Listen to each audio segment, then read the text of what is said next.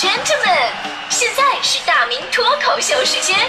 掌声欢迎我们亲爱的 Starmy。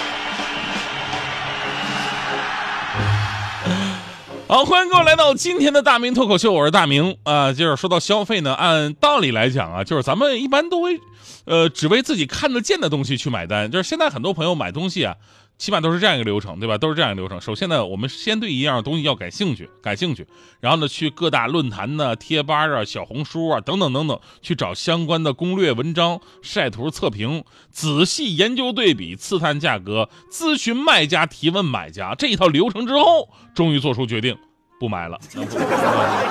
所以你看，这个世界上人都不一样啊。有的人呢享受东西本身，有的人呢享受啊别人知道你有这个东西，但有的人呢享受接到东西那一刹那之间的感受，对吧？有的人享受东西买东西买东西之前的这么一个过程，就好像大迪啊一大爱好就逛商场，那家伙问的可仔细了，这东西怎么怎么好，怎么怎么那，然后最后都说啊我不买，我就问问。其实这都不算奇葩啊！你会发现这个人呢，真的是一种很神奇的动物。他们不仅仅是现实的啊，不见兔子不撒鹰，同时他们也是虚幻的，会为一些看不见的东西去买单。比方说强哥最爱的就是路边的买刮刮乐，你知道吗？这个我知道，其实中奖率特别的低。就现在很多刮刮乐还打出一些什么提高中奖率的呃噱头，一张刮刮乐多种玩法。有的是指定的中奖号码，有的是相同号码就中奖，有的是刮出一只猪就送你下面几倍的金额。你这么一看啊，一张卡片上三种玩法，感觉机会提升了三倍。其实作为资深刮刮乐爱好者，我必须有必要跟大家伙说一句，这个呢就跟一鱼两吃一样，做法不一样，但是一共就一条鱼，还是一条鱼，根本没有任何的提升中奖几率。然后强哥呢也喜欢玩刮刮刮乐呀，有一次运气真挺好的，中了四百块钱，强哥都乐疯了，拿着四百块钱回去跟媳妇分享，媳妇我中了四百块，我我刮奖，我终终于刮出来了。强嫂特别高兴的说，交出来，我帮你存着，以后你娶媳妇啊，不对不对不对啊，以后你以后咱们俩这个结婚的时候，你给我买礼物用，是吧？有时候吧，就是你会嘲笑我们这些总有些投机倒把心理的人啊，你花钱的结果大概率是什么都得不到的，或者跟你预想的目的是不一样的，那为什么还要乱花钱呢？但其实吧，这种盲经济、看不见的经济，何止在刮刮乐、买彩票上，如今的盲盒在年轻一代也是疯狂的流行，更是说明这种看不见的经济背后，绝对是有人性特点的支撑的。就你有没有发现，就是身身边咱们这种盲盒的这种玩具店越来越多了，不仅有门店，很多地方呢还立着那个盲盒自动贩卖机，好多少男少女在那围着买。就你们知道什么是盲盒吗？这个我知道，因为我我也是个盲盒的资深爱好者，我这种投机倒把的东西我都特别喜欢。简单来说呀，就是你购买之前完全不知道你会买到哪一款玩具公仔，只有买完拆开之后，你才知道里边的玩具长什么样。这一年多呀，就这种盲盒玩具特别的火，一个几十块钱啊，说贵不贵，但问题是什么呢？就是它是个坑。你知道它里边分不同的系列，每个系列呢十个左右，有的十二个啊，有的少一点。然后呢，有人呢就想把它抽全了，有的人呢是想抽到自己喜欢的那一个，啊，有的功利心更强，直接上二手平台看哪款卖的贵，然后想抽哪个。还有的人就是直接为了抽，就是系列十个之外的那个隐藏款，那个最贵，就能卖出好几倍的价格出去。然后呢，为了抽这个所谓的隐藏款啊，就买了好几十盒，啊，就是抽不到。有玩家表示说，一入盲盒深似海，从此钱包是路人。之前咱们说过类似的新闻，有一对夫妇啊，自称啊在买盲盒上面四个月花了二十万。当时他的心里是这样的，就是买一个就想成套，成套之后呢，又想集齐所有你没有的系列，然后集齐之后呢，你又想抽隐藏款，它就是无底洞一样。就是面对这样的事儿，我都能想象到，就是如果是我妈妈的话，他们她得怎么教育这些人？我妈一定会说：学习你们咋这么不上心呢？啊，做一张卷子就想再做成套的，成套之后又想集齐所有你没有做过的卷子，集齐之后你再把海淀名师私人的题库也做了。啊，其实啊，这种行为就好像刮刮乐一样，它不是独立的。我们可以在很多的这个游戏上找到很多相似的影子，比方说我们小的时候。呃，小学门口玩那个抠宝，北京我不太清楚啊，但是在东北特别多，就是学校门口嘛，一个方形的盒子，里边很多小暗格，然后上面蒙着蒙着一层纸，你也不知道这个里边每个暗盒里边放的什么东西，然后老板说一毛钱可以抠一次，啊，有的有钱傻孩子把所有的格都抠开了，最后发现，还不如把这些钱直接拿去买东西呢，是吧？你包括后来吃什么干脆面集的水浒卡，最开始呢是吃方便面集卡，后来为了集卡狂买方便面。我还干过啊，打开一看啊，不是自己想要的卡，或者跟老板说，老板换一袋，我香辣牛肉过敏。我。然后还有网友想起了当年马季先生的相声《宇宙牌香烟》，就像相声当中啊，马季先生啊说要推出这个成套的系列产品，说集齐全套图案赢二十寸彩色电视机。最后马季先生也说了，说。近两年不会有人把电视机领走，因为每套图案他都少印了三张。是当然了，盲盒倒不至于说给你玩这种猫腻啊，但是这种玩法已经抓住了人性的软肋，可以大赚一笔了。就好像刮刮乐一样，就可能你心里边已经知道结局多半是什么，呃，然后呢，但你仍然会为那个唯一的结果去努力，产生了赌徒心理，然后就会你啊，就是产产生好奇啊，这种快感啊。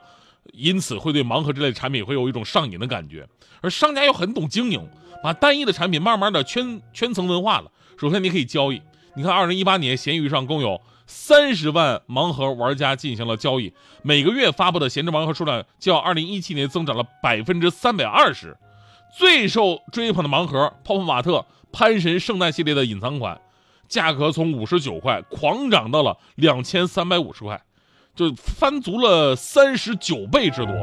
同时人家还推出了一社交平台，专供这些爱好者们交流。大家伙可以在平台上展示自己抽出来的玩偶，用他们的话讲，这叫晒娃啊！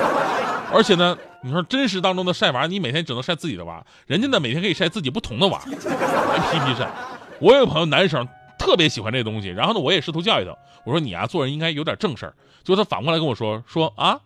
那人家一个姑娘把工资用来买什么化妆品的衣服啊，把自己打扮的漂漂亮亮的，人人也不谈恋爱啊，人家这就是优秀的独立女性。那一个汉子把工资都用在买买游戏、买手办、买盲盒，安心做一个人畜无害的死人，我们就是 loser。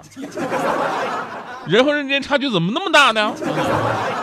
所以瞬间我明白一个道理，就是每个人呢都有自己的爱好生活方式，咱们不能强求。只是这种行为当中，我们真的可以放下偏见，认真思考。其实这是人性本身的特点造成的。以前有抠宝，现在有盲盒，人们其实一直愿意为这种看不见的经济买单，因为它总能在某一个角度满足人们某种特别强烈的欲望。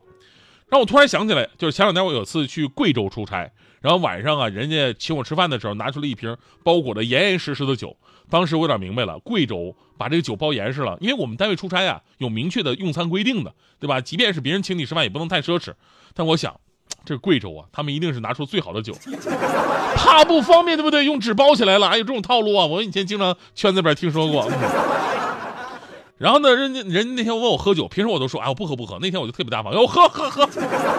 马上马上马上，东北人能不喝酒吗？那天，那个瓶白酒，我一人能喝了大半瓶，一边喝一边感叹，这才是真的茅台。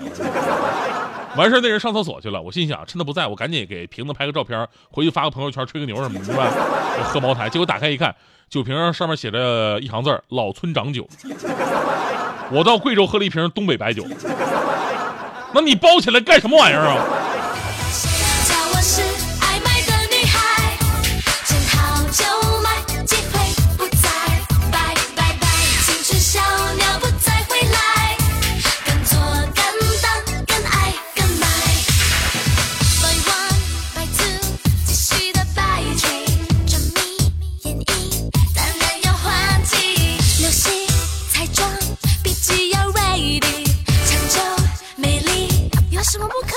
妈妈，谁叫我失？